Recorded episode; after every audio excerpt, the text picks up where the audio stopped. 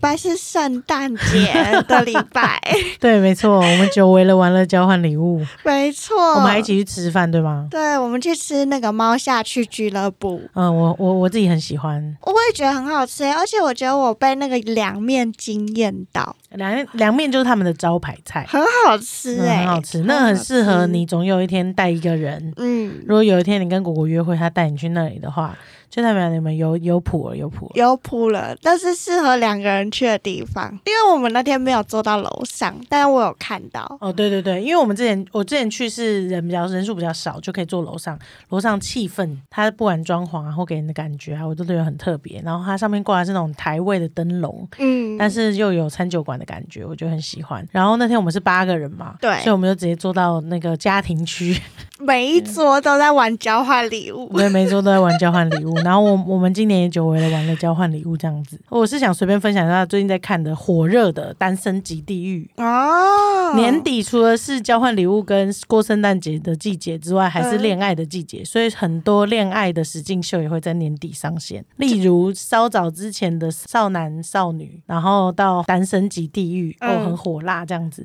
然后到接下来要换成恋爱三要上线了，好期待。换成要出三了哦。嗯，那你一二有看完吗？两呃，一一没有，二有，然后三就要出了，没关系，真的很幽默。好好笑哦。然后看剧这方面我是老人，《单身级地狱》，但是我之前有看诶、我有看第一季，第一季，但是它其实出到第三季了。哦，那我就是没有看第二季。对你应该没有，对，反正第一季、第二季的规则都很简单，就是一样的，就是说他在一个岛上，对我觉得《单身级地狱》跟以恋爱实境秀观察家来看，《单身级地狱》跟换成恋爱是两个极端，恋爱形上的极端，一个是非常肉欲，看肉体外表，然后看那种荷尔蒙喷发的感觉，然后换成恋爱是非常内心纠结，然后里面内在有非常多的纠结的议题，然后跟所有感情的纠结，这样子是在嗯，内心里的喷发，对，所以我觉得完全不太一样。然后先来一个欢乐的《单身级地狱三》，我觉得真的是三，真的不得不说制作单位真的很厉害。又升级了，对，因为一跟二他们单身级地狱的，顾名思义，意思就是说，如果你是单身，你就要待给我待在地狱岛，地狱，没错。然后如果你有配对成功，你就可以去天堂岛。然后天堂岛就是很 fancy 啊，住饭店啊，还可以滑泳池啊，嗯然后两个人穿泳衣啊，然后在那边火热的调情，对对对对。然后如果在地狱岛的话，就很苦情啊，可能只能吃一样的东西啊，然后呃要自己煮饭呐、然后那个风吹日晒雨淋啊，类似像这样，而且没有镜头。没有镜头，没有镜头，所以你就要想办法配对。但是第一季这样玩觉得很新鲜，就是一堆荷尔蒙而已，没什么内容，就是荷尔蒙很好看。嗯对，就是纯性欲的部分，然 后他们没有没有部分，对对对，他们没有拍出性欲的部分啦，哦 他们只有拍出性吸引力的部性分。吸引力的部分。然后第二季就是找了不同的人，但是是相同的组织模式。嗯但第三季哦，怎么样？不简单，不简单，游戏规则有变吗？有一点点改变，一样有天堂岛跟地狱岛。那我现在要爆雷了，我给你们防雷线，三二一。这次的天堂跟地狱岛呢，有平行宇宙的天堂岛与地狱岛，哈？平行宇宙？就是第一集我们就像第一季跟第二季一样一起看，嗯。然后就知道哦有天堂岛，哦有地狱岛，像大家都在地狱岛，然后吃红萝卜，超地狱的，对，对你来说，对，超地狱的。然后只能吃红萝卜之外呢，还呃就跟大家见面，然后最后大家都配对了去了天堂岛。但在第二集就不是这么一回事了，就你们到天堂岛过了很快乐的时光，结束之后你们就被分开了。分开对我看剧的心就啊什么？然后他们被分开之后呢，就分别跟另外一对男女见面。交换吗？以为是跟本来的这个 A 岛的交换，但去了以后发现 no，竟然完全都不认识的新人，所以他们有两个平行的地地狱以及天堂岛在进行中，没。错，很猛吧？哇哦！很好看，所以他以为他回到了本来的岛，但不但是会，不是？，对，这就是不同国家的异国恋嘞。哦，不是不是，他们是同一个，他们都是韩国人，哦，呃不同的异岛恋异，岛恋，对，有可能你今天跟某一个人喜欢，然后你就被拆散了，然后就会有新的火花。这就是你以为你喜欢他，但其实你会被另外一个人吸引，我觉得蛮好看的。这就是地域以及时间差的问题。没错，然后但是因为我们这个哦，我们频道也不是什么肉欲的频道，对，所以大概讲到这边就可以了。如果大家很有兴趣的话，大家可以去之前来我们这边的温，嗯嗯，就都丢小矮的文。嗯，他会写千字文，我觉得很好看。他而且他会帮大家取名字，我觉得挺有趣的。大家可以去看他的千字文看温的千字文，对恋爱观察。对，没错，我也很喜欢这类型的。池进秀实，境秀就是快速火花，然后好看，然后写影评，我觉得很很有趣。然后比较慢的换成恋爱，我推他他都不看，不知道他心中那一块在哪。太柔软了。对，总之就是，哎，换成说不定我会想讲哦。如果他初三，我有时间，我也会想看。好，OK OK，有哦时间的话，如果如果你不看也没关系，因为我们可以找镜子，哦，他们一起来聊。啊对他一定会看。OK OK，因为年末嘛，就想说聊一些比较欢欢乐一点点的主题，这算欢乐吗？就是我们之前其实一直很想要来聊这件事情，但是因为种种原因，我们这事情就被我们 pending 了，就一直往后延。没错。但是我们当时大概在今年十月份左右的时间，嗯，我们两个去看了一个舞台剧，一开始是我朋友推荐我的，然后他觉得这个哎摇滚芭比，他要跟他暧昧对象一起去听，或新认识的新朋友一起去听这样子。嗯然后我就说，哎、这是什么、啊？就是我其实我没有听过。然后他讲完以后，我就回家做了一下功课，就发现，哎、我也蛮有兴趣的。那我就直接买了票去看，这样子。看完以后，我就跟果说，其实我觉得他真的蛮棒的，而且他今年演完就没了，不然我就买一张票，你去吧。然后跟我们星期三神经好像也可以聊，不然你就去看一下这样子，然后把那个感觉留在心里，然后再来。然后刚好演员又是我喜欢的，对，其中有一个角色是郑怡农饰演的这样子，然后唐就帮我买了一个他的最终场，对对对，刚好是他的最终场，但其实票已经快卖完了，对。只是只剩那个站票，然后可以去边喝酒。然后边享受音乐剧的感觉这样子。对，所以我们就是各自去看了，然后我们就一直忍着，都还没有讨论，没错，然后就这样忍到忍到我就是感觉都快没了。没错，所以要又到年末了，就觉得哦，好像今年一定要要解决这件事情。对，因为我真的很喜欢，嗯，对，所以我想说哦，来跟大家分享这个又跟星期三有点关系的，算是音乐舞台剧。音乐舞台剧叫做《摇滚芭比》，没错，就是这其实是《摇滚芭比》这部剧啊，其实是诞生在一九九八年的外百老汇。它其实从九八年演到现在，其实算起来，呃，数学很差，算起来是大概二十五年。它其实故事是在描述一位来自东德，然后一个跨性别叫做 Hedwig 的这个人，他算是男跨女，对吗？对，跨性别的 Hedwig 的人的故事这样子。那这中间呢，其实因为那时候有东西德的故事啊，然后中间还有被经历过一些感情上的抛弃，还有人世间的唾骂，还有他跟母亲之间的一些关系，而造就他发生悲惨经历，逃出东德之后。到美国发展，他组成了一个摇滚乐团叫 The Angry Inch，然后这个故事就是发展在他带着这个摇滚乐团到世界巡回，嗯然后其中一站是台湾。啊，对，我觉得很聪明的点是，他利用这个方式，然后改编，然后把它营造成一个像是小型的演唱会，然后让大家有一种诶在地化的感觉，但确实是一九九八年时候的故事。嗯，嗯，我觉得这是在体验上还蛮特别的一点。对，我们也加入了他们的演戏的情境当中。嗯，因为我们就是来看他表演的观众，这个乐团对。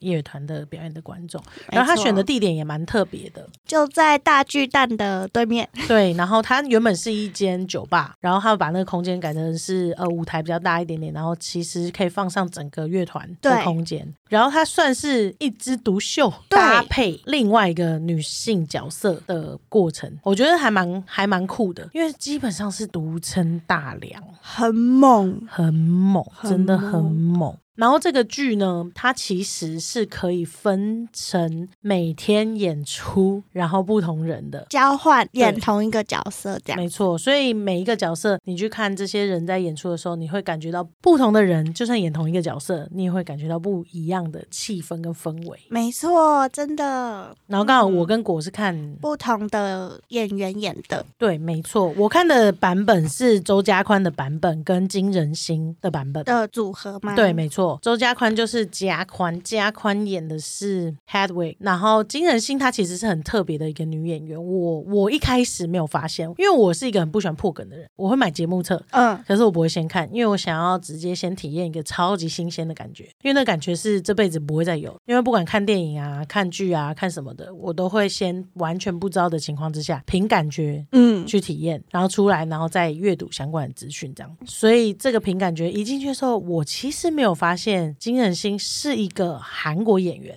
哦，虽然他的名字透露了很多讯息。嗯但是我没有，我没有读进去，就是他的名字确实是很像一个韩国人的名字，嗯，所以他在咬字方面，我那时候就觉得，哎、好像哦，可是是吗？懂。但后来就有发现，好像是，哦，对对对对对，他的唱腔啊、语调啊的感觉，所以我就觉得还蛮特别的。所以我看的是周家宽跟金星的组合。然后唐宋我去看的呢是林佳琪跟郑怡农的组合。我后来回家，我有看了一下他们不同的男演员跟女演员，他们在揣摩那个角色唱的歌的时候，就是有在 YouTube 上面有呈现那个原声带，我就有发现哦，对他们的唱腔还有他们呈现出来的感觉。都完全不一样诶、超酷的。但是都 under 在同一个角色的形态底下，对只是诠释的方法不同。所以那个包含那个声音的厚度，然后唱法，他们想要展现性别气质的样子都不一样。那我觉得这个剧很特别的是，刚开场的时候，这我几乎是该场的第一句话我就起鸡皮疙瘩了。就是刚开场，我刚刚不是有说 Hedwig 是一个呃乐团的主唱嘛？对他组了一个乐团来到台北表演。没错，所以他一出来的气场，对我来说加宽，我真的是第一秒就拍手。很猛，我基本上是他第一句唱出来之后，我就受不了了，我就觉得哇，他整个镇住整场，而且让你很明确知道这个角色的性格，在第一眼就认识他，大概百分之五十，嗯很猛。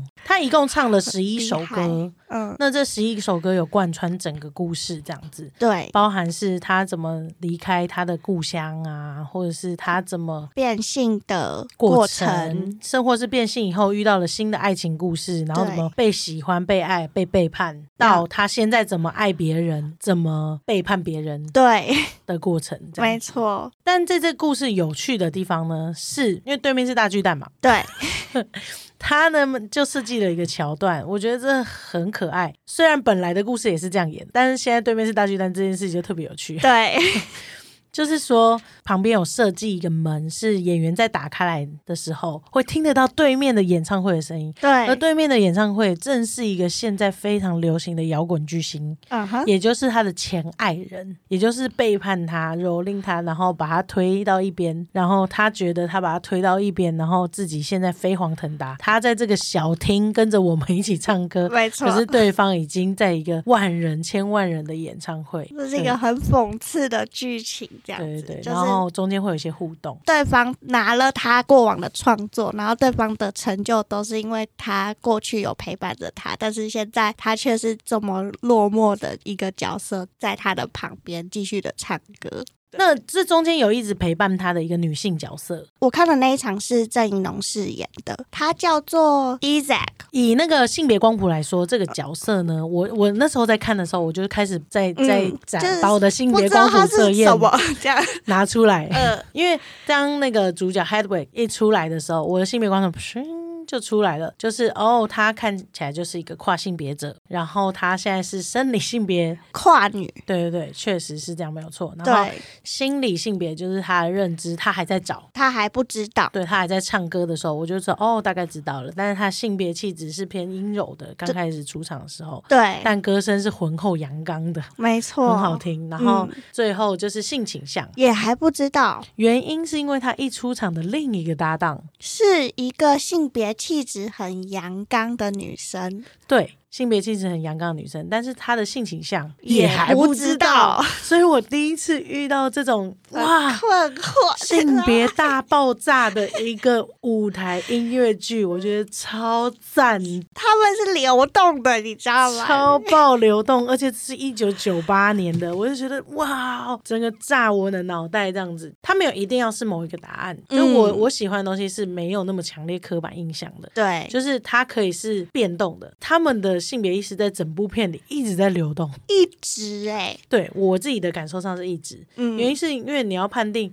后来这个 Headway 就是跟这个性别气质阳刚的 Isaac Isaac 在一起，那他们在一起的感觉又很病态，很特别，很怪，对，很像又有种他在控制着。他跟着他一起巡演，因为 Hedwig 是一个主唱，他是一个稍微小有名气的人，所以他掌握着、压制着这个跟着他一起巡演的 Isaac。Isaac 这个角色呢，他其实也是一个驻唱的歌手，对他算是就是有点像是帮他唱和声的感觉，就像你刚才讲一样，他的出现就是，嗯，我觉得他帅帅的，然后我觉得他好像是一位女同志，但又不是的感觉，不确定是什么。但看着就是怡农想着这些吗？对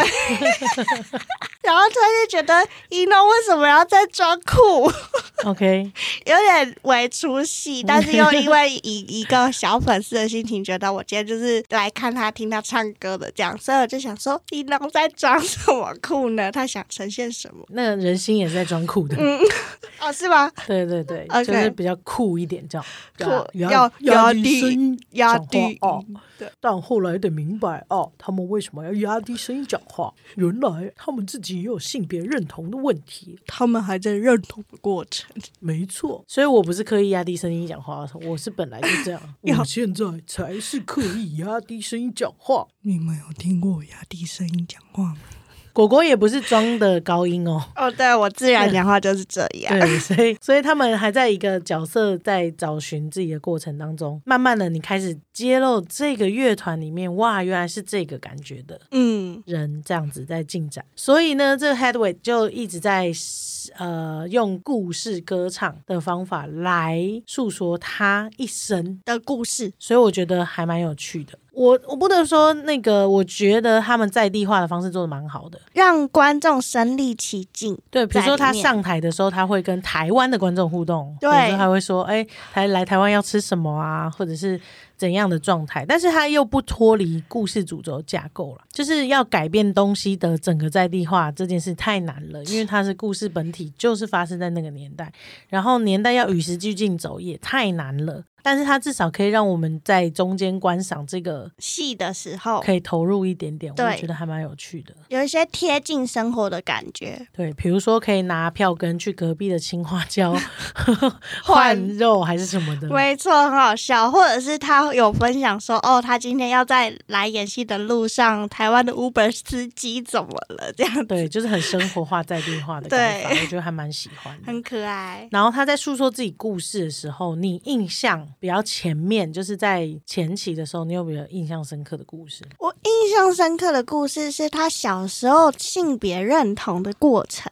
还有他性别喜好的部分的过程。因为 Hedward 他是以东德长大的一个孩子，然后他的父亲是军人，然后母亲是一个东德很保守的女性这样子。然后他小时候就是生活在一个非常保守又没有什么太多开放思维的环境里面，然后他每天就是唯一快乐的时间，就是母亲去洗澡的时候，然后他可以躲在厨房里面听那个收音机，然后听那个美国很棒的音乐，跟他幻想中或理想中一个很开放的世界，到他开始向往他想要自由的这个场景，是我印象很深刻的。就是我在听他诉说的过程当中，会觉得哦，原来如此，他原来会性别这么混乱，还一直在在找自己的过程当中，就是他身为他是一个男性，然后在东德这么封闭的情况之下，他对他的父亲有部分的崇拜跟喜欢，但是他妈妈妈给他的压抑的感觉，让他在找寻自己的过程当中变成是一个压力，但是他最后还是蛮解放的嘛。对，就是有逃离妈妈的想法，让自己去做一些比较大胆的尝试。就中间有发生一些有趣的故事，如果有看剧，或者是未来你有机会看剧的话，嗯，大家可以自己去探索。不过他就是有机会认识了一个男性，然后还甚至论及婚嫁，要带他逃离东德这个可怕压制专制的国家，这样子。但唯一只有一个条件，就是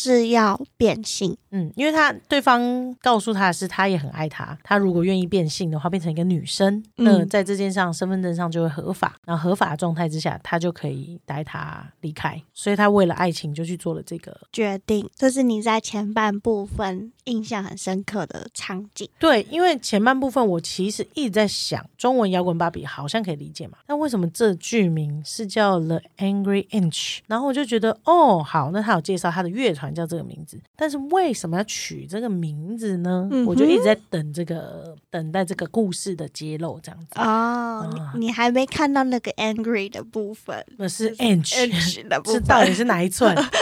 愤怒的哪一寸？哪一寸寸？这样子。OK，然后直到这个故事开始揭露之后，我就开始知道那愤怒的一寸到底是从哪来的。哦，那愤怒的一寸呢，就是嗯，他去做了那个手术嘛。对，但其实你们也知道，以前手术可能不是很发达。没错，有可能会失败。我我的解读是，他们不一定是失败了，就是以前的嗯技术可能就到这边，嗯，所以让它被阉割掉的过程当中，它只剩下一片类似像肉，你又不能断定它是肉，肉它又不是让你可以表达你的性别气质的一个性器官，嗯所以它就处在中间。大家如果看过那个丹麦女孩的话，它也是一个过程嘛，就是他也接受了很多痛苦在变性的过程当中，所以他在转化的过程当中，对于那块多出来的肉，他没有办法，那么快的接纳这件事情，就是他把自己的一部分去掉了。但我觉得其实他那时候还没有那么愤怒，嗯只是他觉得那个到底是是什什么然后我现在是谁？我是谁？因为我某一个代表我的部分被拿走了，但我是谁的状况？直到他到了西德，没有想到在他术后，柏林围墙就瓦解了。他为了要得到自由，牺牲了这么大的代价。可是没有想到，讽刺的是，他已经轻易的可以过来，对，到这个自由的世界里了。他到了西德之后，因为本来要带他一起来，然后跟他结婚的人，就爱上了别人，就总之抛弃了。现实就是很残酷的，就是他的爱你可能只是那时候的爱你，但他之后也可能会爱上别人，所以他就开始，不管是历史让他不了解为什么他要做这件事情，或者是爱情让他不了解为什么要做这件事情，甚或是演变到他看到那个那一寸肉，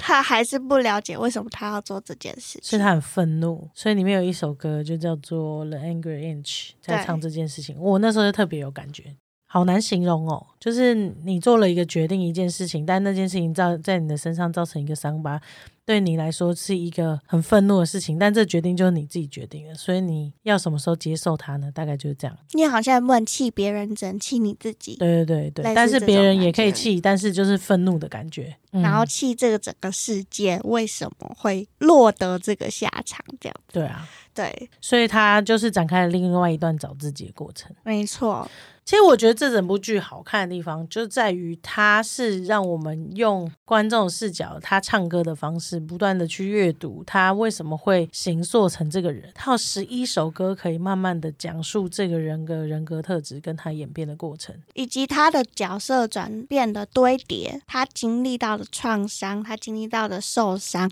以至于他的性格转变，然后嗯他如何反过头来去对待别人，别人，再慢慢的到他如何找到自己的性别的认同。那他对待别人的部分，他也不是这么完美，他演的非常好，所以他一定有脆弱或者是愤怒或者是变人性的一面。对，那下半场人性的一面就比较多展现了。下半场呢，演的是他跟怡农相遇的过程，一个是跨女，然后怡农是性别气质阳刚的女生，女生，所以他们在隐隐约约的情况底下，好像有一种似曾相识的感觉，可是又不是一样的状态。就如果大家要想象的话，就有点像是像我这样子的角色，就是性别气质比较阳刚，但我还是一个女生的状态。然后我爱上了一个男跨女，因为他比我还要更性别气质阴柔，他比我更能展现性感的魅力所在。我是不知道，我是很好奇他们的演员功课是怎么做的，我是非常想知道。你说他们的训练过程当中吗？对，因为我觉得每个演员在拿到剧本，跟导演在解读这个剧本，跟他演出来的感觉，我觉得都不一样。如果以我观者的心来揣摩怡农这个角色的话，也就是 Isaac，我觉得他正处于一个性别气质需要用阳刚的气质来展现他自己的历程当中，但是他喜欢谁，他喜欢的那个人是什么性别的这个部分，他知道他喜欢这个人，可是他好像还没有真的很理解为什么喜欢，然后他们之间的关系是怎么样。然后以在这个角色偏压抑，就是他比较不会展现他的喜好或愤怒，或者是任何的情绪，所以对他来说，他也还在一个认识自己的过程当中。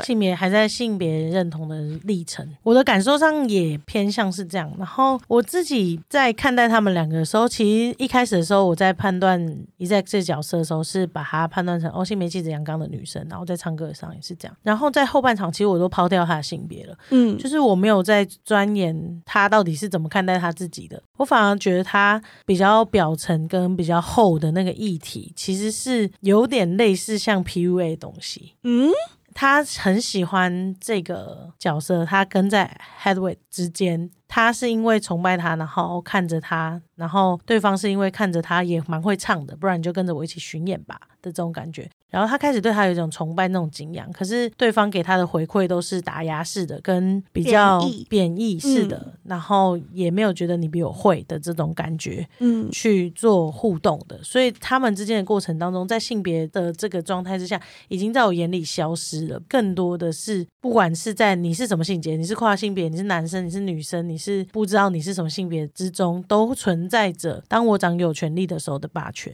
嗯，嗯，因为那个谁学会了霸权这件事情，从他别的恋爱对象之中，所以他学学会这种爱人的方式，所以他用这样的方式在爱另外一另外一个个人人，，所以他们之间的问题大过于性别，这是我在看后半段的想法。你是看他们的互动，以及在个人的职涯跟恋爱成长史。对，没错，没对错，。就是从他我看的比较少啦，比较 少、比较小的自我的状态，长到一个比较大跟坚定，知道自己要什么自我的状态。确实，所以这整部到最后是有一个历程上的蜕变，分别两个人，然后嗯两种议题，一个是性别认同的议题，一个是自我的认同的议题，对吧？确实是。对，所以我一直就在想，喂，为什么他不把第二个角色 Isaac 的角色设定成他是女跨男嗯的对比？嗯，就是说，一边是男跨女，一边是女跨男，那不就是可以更强烈的去对应吗？可是他没有这样设定，是我反而觉得，哎，那这样我更能够看清楚，他是性别自我认同属于 Headway 要找的事情，跟他的纯粹的自我认同想要找的事情事情，就是在我的心里是可以分得更开的。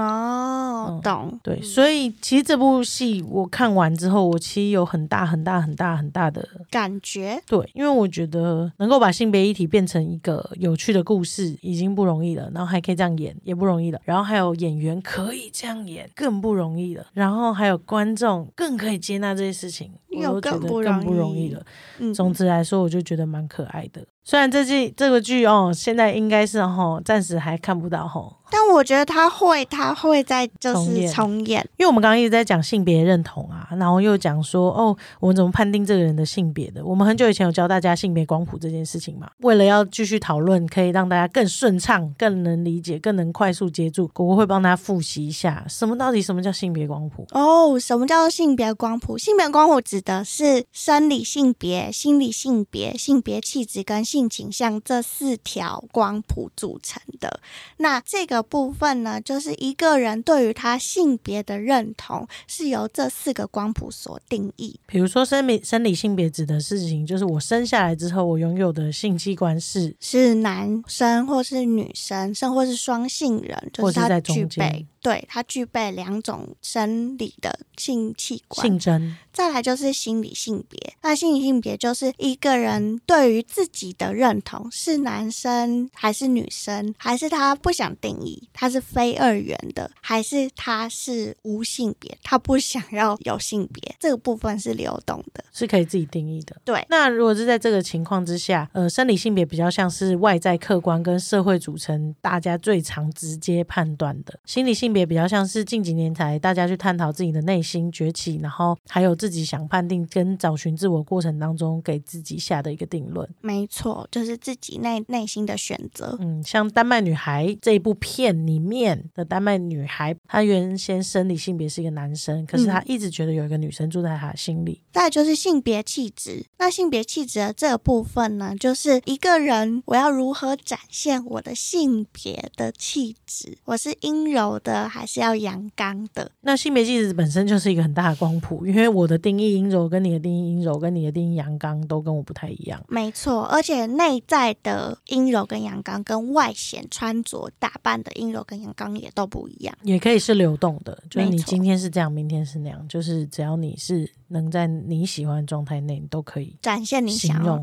嗯，性别的气质。那第四个叫做性倾向，那性倾向就是一个人他对于性吸引力，或者是一个人喜欢另一个人，他是什么性别，所以所定义的倾向。当然也可以是都喜欢，当然也可以是都不喜欢。都喜欢就是泛性恋，都不喜欢可能是无性恋。对，那中间可能还会有双性恋，或者是异性恋，同性恋同性恋。大概就是复习一下性别光谱的这个部分，光谱会不会未来就继续延展呢、有很多种定义的方式。有可能呢、那它其实现阶段在讨论这样子的状态之下，是可以比较多面向的讨论到的，跟社会直接给你一个定义说你是男还是女，身份证嗯是不太一样的。所以现在的社会越来越多元，而且可以接纳，所以可以用这个性别光谱的方式去讨论跟尊重对方的意愿跟想象。这样，那在这样子的情况之下，性别认同又是什么？我们刚刚已经知道了那四个光谱之后，我们要怎么知道自己对自己的性别认同？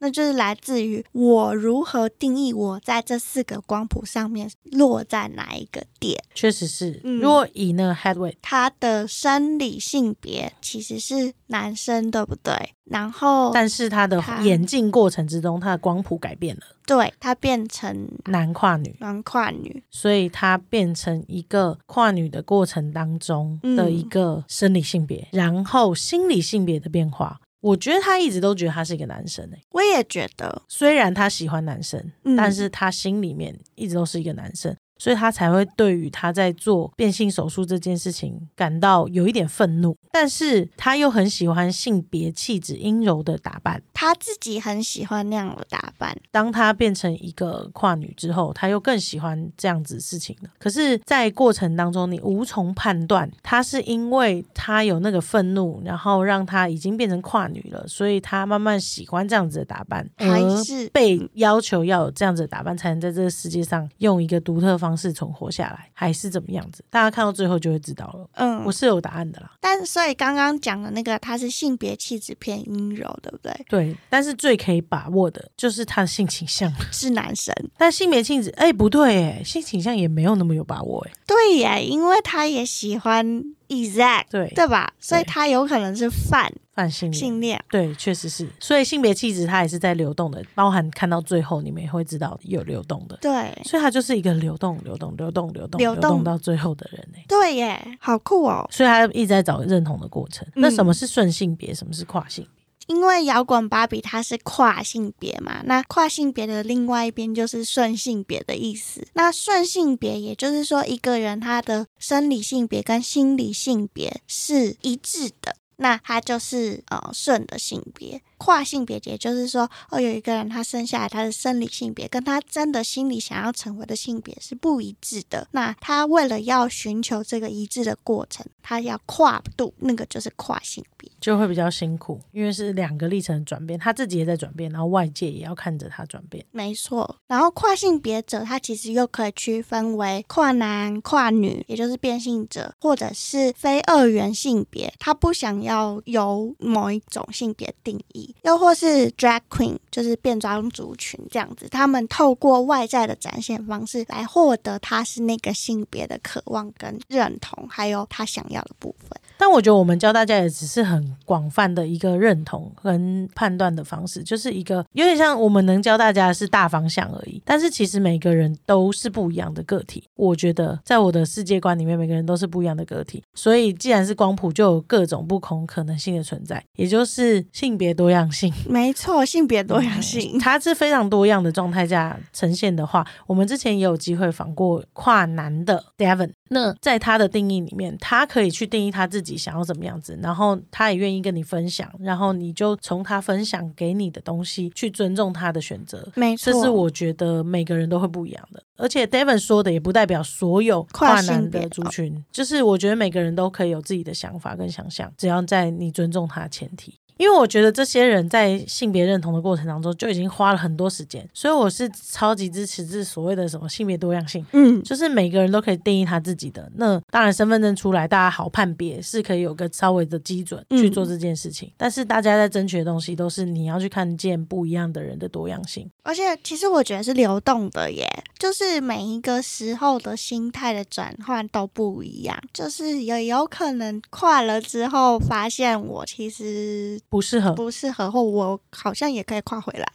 对啊，就是其实这种流动的事情是可以可以被允许的，很尊重的，只要他好好的表达自己的想法，或者是他自己认同就好了。对，不需要得到其他人的认可，这样嗯子。，那你开始需要得到其他人认可，就代表你会有想要做的更多的事情嘛？比如说买房啊，或者是在社会上有更多的被看福利、见被看见。嗯对对对，所以我觉得找到自己到底想要什么是第一步啦。定位，所以性别认同会有不同的阶段嘛？因为今天讨论的是跨性别嘛，然后我就上去期刊稍微去看了一下，哦，性别在自我认同的阶段当中，它可能会有哪些期，然后他就整理了五个阶段这样。就像角色心境上变化。没错，没错。然后我觉得，虽然那个研究是专注在跨性别的上面，但我觉得适用于每一个人，每一个性别认同的人当中，这样子。那主要就是性别自在期，就是说，哦，我对我自己的的性别一开始从小就是生出来的时候很自在，嗯、我还没有长出性别的意识，然后我玩了玩具，我说出来的话，甚或是我生活周遭对我自己性别的认同，都是一个很舒服的状态，就是自在期。所以意思就是说，假设这自在期在社会给的时间越长，大家越可以自由发展。因为假设他从小就是说，哦，你是女生，所以我买粉红色的东西给你，他性别自在期就超短，就是因为他很早就认知了，哦，我是女女生，生。我必须得这样，我必须得在这个框架底下。那从小爸妈就跟你说，男生就是不能哭，嗯。所以他在性别自在的期间就很短暂，他就必须得接受男生就是不能哭，嗯。是这个情况，所以我觉得社会好像应该要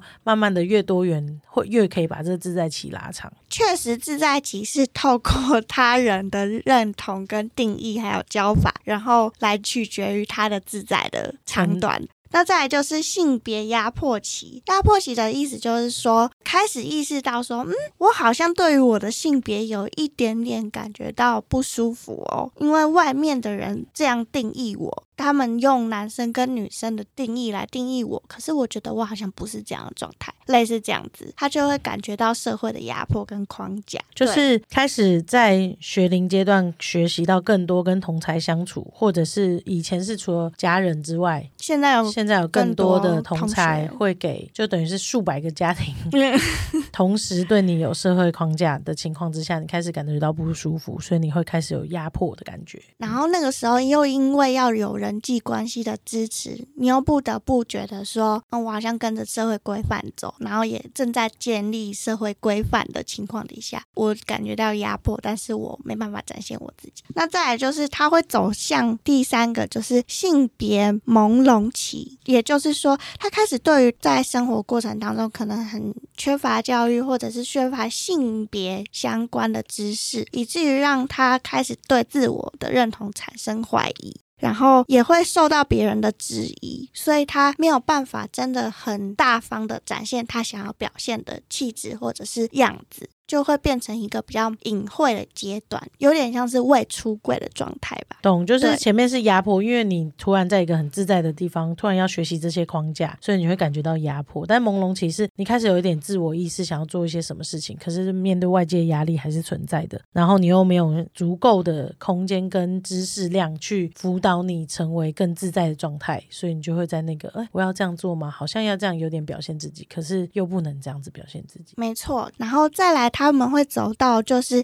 性别蜕变期。那性别蜕变期呢，也就是说，他其实已经开始慢慢的了解，哦，我增加了一些性别的资料库了，我可以有什么改变了？我可以开始从哪些地方，比方说像是外面的穿搭啊，或者是哦，我可以去打那个荷尔蒙了，哦，甚或是哦，我可以去做变性的手术了，类似这种，就是我有这些想法跟雏形，跟可以开始做蜕变的这个历程当中。那我的理解应该是说，在性别蜕变期的过程，如果外在的社会框架越有多的知识量跟外在讨论的机会，或更开放的态度，其实是可以帮助减少压迫期跟朦胧期的时间，而更早让大家可以进入到蜕变期，找到自己的方向的状态。没错，因为像十年前去讨论性别议题，你是不是女同志，她蜕变期可能有些人到四十岁他才可以面对到这件事情。可是现在因为社会比较开放，愿意讨论，然后当然压抑的事情还是存在，嗯只是说比较没有像以前这么这么压抑，或者是早三十年前这么这么压抑的情况之下，他性别蜕变期就会提早发生，而且可以用更多知识量去帮助他找到自己的方向。我也觉得哎、因为其实唐提到的这个东西，就是讨论度的增加。这个族群如果有被看见，然后有更多的人可以重视这件事情，代表支持着他发展的网络就更大。我刚刚忘记补充了，其实这些棋它不是一个阶段一个阶段的线性的过程，它是来来回回蜕变的过程。哦，我可以回去，我可能会走向下一个阶段的时期，我又回去到上一个阶段的一个心境里面。懂，就像主角他在这个过程当中，他其实跨了，他已经从呃男跨女之中去度过，可是其实他男跨女之后，他又变成另外一个在社会框架下的某一个性别状态，对所以他又回去了不确定自己压抑的状态，或者是朦胧还在找寻自己的过程当中，所以来来回回是有可能的。没错，没错。那最后呢，就是性别行动期。那这部分呢，就是他其实已经做到了他对他自己性别的认同，以及他外显展现出来的方式。这个部分是生理性别跟心理性别是一致的。然后他正在创造他的生活经验，也是一致的过程，跟这个时期这样。有点像是他已经真正完成了，或者是在完成的路上，然后他公开的更展现他自己，活出他自在的样子，或者是他不需要公开，他就是找到一个自己可以活着的样子，继续生活下去。然后他不会产生内在太多矛盾，而去伤害自己啊，或者是变成其他样子，或者是不断质疑自己，回到前面的棋这样子。所以，我们刚刚讲到的这五个棋里面，它其实是蜕变的过程。那其实大家也知道，蜕变的过程它就是来来回回在转变，然后自我认同的过程当中。那其实这个部分呢，也带到后来导演讲到的，就是其实摇滚芭比的导演他在二零二二年的时候呢，他其实有公开承认自己是非二元性别者。嗯，对，那他也解释说，哦，其实，在摇滚芭比的这个主角 Hedward，他其实不是跨性别的女性，她是一个性别酷儿的角色。哇，好特别哦！也就是我们在一开始说，哎、其实他一直是流动的，他一直是在这个状态里面找寻自我的一个人。也就是说，本来我们一直以为，甚或是我看剧的时候，我一直以为她是跨女的角色，角色，嗯，但其实后来导演再重新阐述了，才发现他是酷儿。哦，什么是酷儿？就是任何一个想要展现他性别样貌的人，他都可以称之为酷儿。那导演就说，这个 Hedward 呢，它不仅仅是一个女人或一个男人，他是一个独一无二的性别，而且意外的如此美丽。对。所以我觉得我们在观影的时候体验到的，它一直在流动这件事情是非常非常自然的，嗯，因为好像就是这样子，因为它也没有被定义，所以我自己觉得导演在写这个，不管是在呈呈现这个剧本还是什么样子的状态，我觉得就是如果观者看到是这个感觉的，这就是剧或者是电影有趣的地方，你可以去做任何体验，你可以感觉到它当下是什么状态，它就是什么样貌，嗯它就是变化然后流动的。嗯，所以看一部剧可以影响到这么深远，还被我们压到今年的最后一集来录，但是变成明年的第一集了。哎，对。祝福大家在新的一年，二零二四年可以更有性别多样性。耶希望我们二零二四年活得很多样性。OK，那我们就下次见喽，拜拜。拜。